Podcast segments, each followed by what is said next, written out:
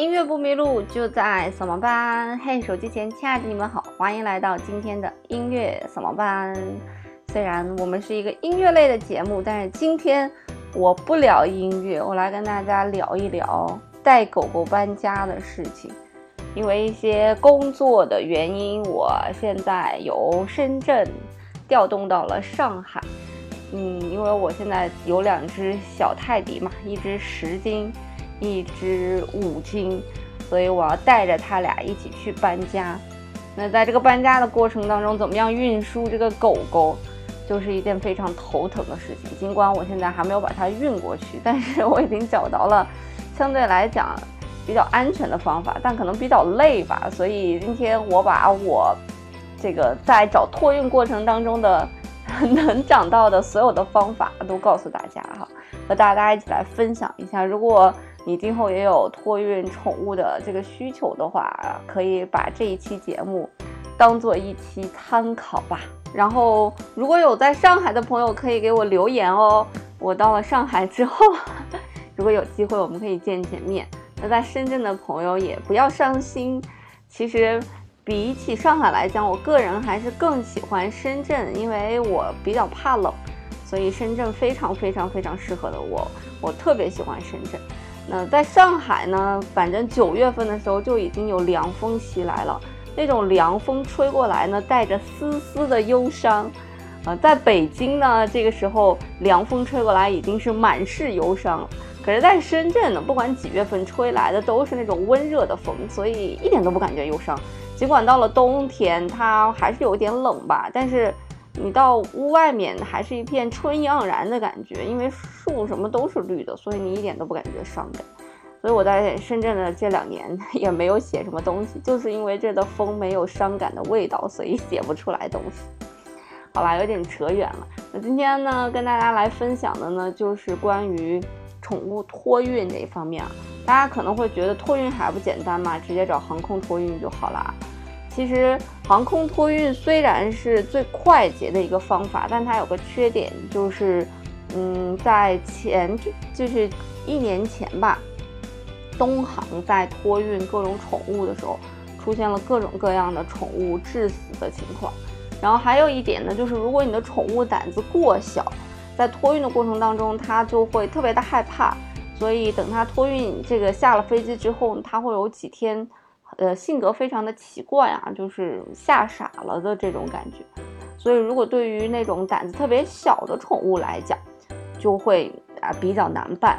那在如果你是选择飞机托运的话呢，一般来讲呢是要提前去给航空公司打电话，问你所坐的这一班班机有没有有氧舱。我们平时的行李托运就是在行李的地方。那有氧舱呢，就是为这些小动物们来准备的。那一般来讲呢，一架飞机呢是允许托运两个宠物的。那这个有氧舱呢是这个恒温的啊，是有空调的，然后是打氧的。但其实以前也出现过这种状况，就是飞机飞到一半氧气不足了，所以只只有把只好把有氧气的那个有氧舱给停了。所以听起来是一件非常恐怖的事情，你的宠物呢就在里面活活的被憋死了。而且有氧舱呢，基本它的位置是在飞机的前部，也就是在这个我们的商务舱的这个位置的下方。呃，它是有这个安全带给它固定住的。呃，但是你的宠物在进入航空箱的时候是没有东西固定的，所以在飞机颠簸的过程当中呢，宠物也会受到一些碰撞。所以其实，在你托运的时候，也不要买过大的这种的。这个宠物箱啊，适合它是最好的。那在这个飞机起飞过程当中，大家如果坐飞机坐的多，或者飞机的每个部分都坐过，你会感觉在飞机的头部，它的噪音会比在后面的噪音要大一些。所以，呃，这个宠物呢，又离这个发动机呀，就是飞机的一些机械离得更近一些，所以它。在这个飞机上升以及下降的过程当中呢，它遇到遭受的这个噪音的 干扰会更多，所以呢，这个方法就是不太适合胆子比较小的宠物。那像我们家，我一个人是养了两只宠物嘛，对吧？对于我这种呃一个人飞去这个上海，一般来讲呢，大多数的航空公司都要求一人带且只能带一个宠物。那呃，这个宠物的钱是怎么样去算的呢？它是按超规行李去算，按全票价的百分之一点五到百分之二去算这个票价，所以差不多托运一个十多斤的宠物，大概就在三四百块钱左右吧。其实算起来也不算贵。那宠物箱呢？嗯，大家可以去淘宝上去买一般的宠物箱就 OK 了。那最好的一个宠物箱应该是美国的一个宠物箱，应该叫做 Pet Mate，就是宠物的那个单词啊，和朋友的那个单词。这个宠物箱相对来讲就比较贵了。像我们家呃那个我们家老大十斤，他用 x S 最小的宠物箱，一般来讲在三百五到四百五之间。但是那个宠物箱的质量非常非常的好，非常的结实。但也有一点啊，就是因为那个宠物箱的质量实在太好了，而且它是那种暗灰色的，所以像我们家老大他都不敢进那个宠物箱，对他来讲有点像监狱的感觉，所以不太推荐大家买那么好的宠物箱，因为对于这种小狗来讲，它还是不太容易越狱的。而且当你到了机场之后呢，呃，因为你提前已经预定了有氧舱嘛，那你预定完有氧舱之后，到了这个。柜台 check in 的时候呢，就要办理托运。那超规行李托运呢，呃，一般来讲会有一个网兜，然后再把你的那个宠物箱再网起来。所以一般来讲，对于小狗来讲，呃，越狱的可能性是非常非常小的。所以淘宝那种比较便宜的宠物箱其实已经就够用了。那我刚才也讲了嘛，因为我们家有两只狗狗，所以只有深圳航空公司，只有深航一个旅客一次可以携带两只狗狗。但是它对每一只狗狗的体重也有限制，好像是十四公斤，我记得是这样子。就是如果是大金毛啊或者阿拉斯加呢，可能就不行了。那每个航空公司呢，对具体宠物呃最重能多重也有一个限制，所以大家可以去查一查。如果你们家是小型犬、中型犬或者是猫咪的话，一般来讲是没有问题的。如果是大型犬或者超大型犬呢，那问题就比较的大了。那我们在托运宠物之前呢，其实还要办理一定的手续。首先呢，是要给它注射狂犬疫苗；其次呢，在你出发的五天之前啊，就是要去开一个检疫证明，就证明你们家打了疫苗就没有问题。然后你乘坐的这个这个航班啊，就一定要办这个检疫证。这个检疫证的有效期只有五天，所以如果你办的超过这个时间也没有意义。那每一个地方办这个检疫证其实都还蛮好办的，呃，如果你是异地办理呢，也可以拿异地的狂犬证的疫苗证就可以办了。但是要注意啊，打完狂犬疫苗二十一天，呃之内和过了一年都是没有用的，所以在这期间你才能办到这个疫苗证啊检疫证。所以你带着你的检疫证，带着你的狂犬疫苗的那个疫苗证。呃，去柜台办理就可以了。当然，这些复杂的手续在淘宝上也能够找到代办的。如果找到代办的话，你什么证明都不需要有，他们就会给你出具一套证明，然后带你去机场，然后过安检，然后再打包行李。那有些人讲呢，是他们有专人可以看着你的宠物可以被托运上飞机，但真的假的就不得而知了。那一般航空公司呢也会规定。说如果温度过高的话，就不去托运宠物了。比方说像深圳的夏天三十多度，那宠物可能不太适合，因为宠物中暑是非常严重的。嗯，尤其是那种短鼻的宠物，像法斗这种，呃，一般来讲航空公司都不会去托运它的，因为它短鼻容易中暑，呼吸不畅，所以在高空容易出现事故，所以一般都是不托运的。而且如果在户外日照时间过长，它就会过干，然后就会中暑，然后就会死亡。所以你要坐哪个航班，要去提前，呃，也可以打人工，也可以去航班的网站上去查这些信息，它都会给你一一标明，写的非常清楚。那其实之前呢，有一些报道讲这个宠物其实是可以进客舱的，那唯一呢，只有海航是可以，海南航空是可以的，但是海南航空呢，只有。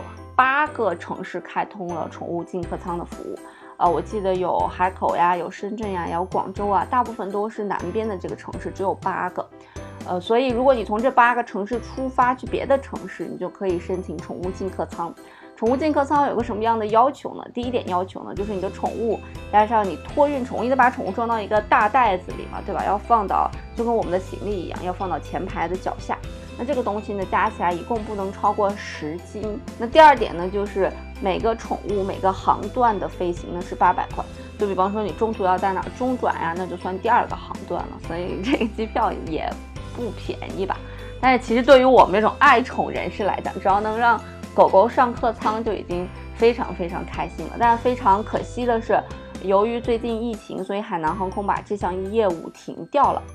那除了海南航空的这项业务呢，还有四川航空有一个宠物机票的业务。呃，其实这个宠物机票说来呢，跟这个我们的宠物托运也差不多，但它好处一点就是它有专人的陪护，比方说它有专人从家里面把你的宠物接到机场，然后在机场的候机区呢，相当于它就去那个 VIP 室了，它就有这种恒温的 这样一个候机室，然后呢就会有这个摄像头，你随时可以查看。呃，然后等这个飞机全部都搞定了，有氧舱都搞定了，才会把这个宠物运上飞机来给它绑好。但是在飞行的过程当中呢，是没办法查看监控的。那等下机的时候呢，又有专人呢把它这个放到你能够去接狗狗的地方。所以除了在飞机的过程当中你没办法监督它，那在上下飞机的过程当中呢，都会有视频，都会有一些监控。所以对于一些这个宠物的家长 来讲，啊，这是一个非常好的消息，但是呢，呃，因为是四川航空公司的业务嘛，所以只有在川航开通的航线才有，大多数基本上集中在成都和重庆这一块。如果往南方这一块，比方说我这次想从深圳飞上海，它就是没有这个服务的，而且它这个机票好像也是按航段，大概在八百到九百人民币之间吧，啊，也是没有这个服务的。所以我都没有选择空运，因为我还是怕出现意外，而且我们家老大胆子比较小，他不敢进航空箱。所以呢，我就又去找另外一个办法，就是汽这个火车可不可以托运啊？动车上面是不可以托运的，只有一些火车这个班次是可以的。那具体什么班次可以呢？你需要打电话去查。那如果你是铁路托运的话呢，你不能打幺二三零六，你得打它的货运服务的一个电话，是九开头的。然后你打完应该是九五三零三啊，大概是这个电话，大家也可以去百度再查一查。那你打完这个电话呢，你要问他你从哪到哪，然后这班火车有没有这个托运宠物的这样一个业务。那啊，一般来讲呢，在 一般来讲，大多数的城市都是可以办理这个业务的，但是有三个城市没有，呃，上海没有，还有两个城市我没记住，也也就是上海周边的江浙这一带的两个城市，他们是无法呃做这个宠物的押运的服务的。那什么叫做押运呢？就是宠物在它的呃它待的那个车厢，你在你待的这个车厢。但是它中间不是有一站一站停站可以休息嘛？你休息的时候就可以拿这个押运证去宠物的所在的车厢给它喂食喂水去看看它。但是因为两点原因吧，一是因为我没办法和我们家狗在一起，二就是因为嗯上海没办法到嘛，所以这个火车的托运以及押运也被我 pass 掉。那这个押运相对来讲飞机就便宜很多，大概几十块、一百块左右吧。如果你是大狗的话呢？也也允许托运啊，所以具体的情况呢，你也可以拨打那个电话，再具体的去询问那那边的工作人员，转人工就可以了。电话还是比较好打的，一打就能打通。那由于这个不行呢，那就想怎么办呢？那我就想能不能气运呢？那气运它其实相对来讲比较的随意，一般来讲要求是不可以，但是其实可以和司机去商量。但是因为我是有两只狗狗，所以也没有办法去选择气运。所以如果大家旅途比较短的话，其实也是可以选择去气运。那没办法气运怎么办呢？大多数的人呢，其实都选择自己开车。由于我虽然有本儿，但是开不了那么长时间，基本上不咋会开，所以我也不敢自己开。这条路也就没有的走了。那就只有搭顺风车，看能不能搭顺风车从深圳到上海。那从深圳到上海的距离呢，显示是一千二百公里。呃，那有哪些顺风车可以去搭呢？一个就是滴滴，一个就是哈罗。那滴滴和哈罗的要求呢，是大于二百公里就不可以搭同城顺风了，所以两个就被排除掉了。那如果你要是选择这两个平台呢，哈罗可以预约的时间相对来讲比较长，大概在半个月，而滴滴呢，相对来讲预约的时间就比较短，大概在一周左右。那如果你的距离要再长一点呢，你可以选择滴答的这个拼车。滴答的这个拼车大概在五百公里，就是超过五百公里就不允许你去预定了。所以你在这个范围之内呢，可以去预约顺风车。顺风车好像也不是很贵。呃，我认识的一个人，他从玉林吧到深圳，反正就是不到五百公里吧，就预约的这个滴答。呃，人和狗加起来一共是三百多。因为它可以选择拼车，也可以选择不拼车，是一个人、两个人、三个人，还是你包车，它的价格是不一样的。嗯，价格相对来讲没有那么那么贵，相对来讲还是比较便宜的。综上都不行，对不对？那怎么办呢？后来我就想，能不能找这个啊宠物乐园的人来去做这件事情？我就找到了深圳的一家叫做阿猫阿狗的这种宠物服务的这样的。这样一个就是怎么讲呢？就是他们应该是做平台的吧。然后我找到他们之后呢，他就给我出了一个报价，人八百八，一条狗九百八。嗯，我一算其实也 OK 吧，就是不到三千块钱我也能接受。但是我就是要求，既然人和狗都掏钱了，那我肯定要占三个座位嘛。他给我的答复呢是不行，不能够占三个座位。呃，狗呢有可能。还要进这个后备箱，那为什么会这样呢？其实因为他们自己做平台的没有车，他们也要去找车来去做这项业务。所以如果找的车还有别人要做，座卧如果不够，那我们家的狗就要进后备箱。如果我们家狗进后备箱，那我何必再来选择你们这个业务呢？所以这种第三方平台呢是非常非常不靠谱的，还是绕过他们比较好。那既然能绕过，怎么绕过呢？后来呢，我就去了这个五八同城以及淘宝上面去找宠物托运的服务，然后就一个一个打。大多数的公司呢，都只能是这个用汽车把宠物拖过去，主人不能够同行。他们好像没有给主人预留这个座位，但是有一家公司是可以这样子的，他们是商务车，然后呢会有后备箱，然后前面这个空的这一排一般来讲是给司机睡觉的，因为有两个司机要轮流去开。呃，终于找到了救星。然后我问了一下价钱，从深圳到上海加两只狗是一千块钱。所以你看啊，那边是三千，这边是一千。如果我要他们去办的话，他们大概就能赚到一千八百块钱，还是非常暴利的。那综上呢，最后我就选择了这一家出发。呃，从深圳到上海呢，大概要开车要差不多十六七个小时吧，因为他们可能中间还要路过一些站。去托运一些行李，呃，托运一些其他的狗，因为不可能只拉我一个嘛，所以这样好处就是我可以跟狗狗待在一起，这样照顾它，它也心理上不会有太大的负担，因为狗不像人，你可以跟它沟通，可以跟它说话，狗没有，而且其实现在中国的社会对狗并没有那么那么的友好，不像国外，可能大家养狗养惯了，会对狗更友好一些。那这个呢，就是。所有能够托运宠物的方式了，那另外呢，呃，也要给爱狗的，就是养狗养猫的朋友们说，好像养猫是不可以的，养狗是可以。如果你要是带狗狗出国的话呢，狗狗其实是可以进客舱的，那你需要办理一个叫做 ESA 的情感抚慰犬的这样一个证明。那这是一个什么证明呢？啊，就是证明主人是有一定的心理上的焦虑的问题。必须需要狗狗陪在你的身边才能缓缓解你的焦虑，所以你的狗狗其实就是持证上岗的狗，它是情感抚慰犬。那这样子呢，既不用买机票，还可以陪你进客舱，你就可以跟狗狗一起回国了。但是这种机票只有国际的航段才有。那如何去开这个 ESC 的证明呢？首先呢，你先要找到美国的啊心理就是。呃，心理方面的医生去开具一个你是有这方面心理问题的这样一个证明，然后呢，你再在 Google 上面去搜 ESA 这个证，就可以找到怎么样去办理了。一般来讲，差不多是一千块钱左右可以办理一个终生的终身的一个证明。狗狗就有一块牌子，就是叫什么名字，然后它是情感抚慰犬啊。那持这个证呢，这个狗狗就持证上岗啦。就是在国外的呃公共交通系统啊，以及这个飞机上面呢，大多数的航班航线都是允许他们进客舱的，但是在国内的航段是不允许的。那之前呢，其实南航是允许的，但是后来呢，南航也把这个 ESC 取消了。那如果你要在网上去找中介去办理呢，一般中介会收你一万左右的费用。就像我刚才找的那个什么阿猫阿狗，那个是深圳的这样一个平台。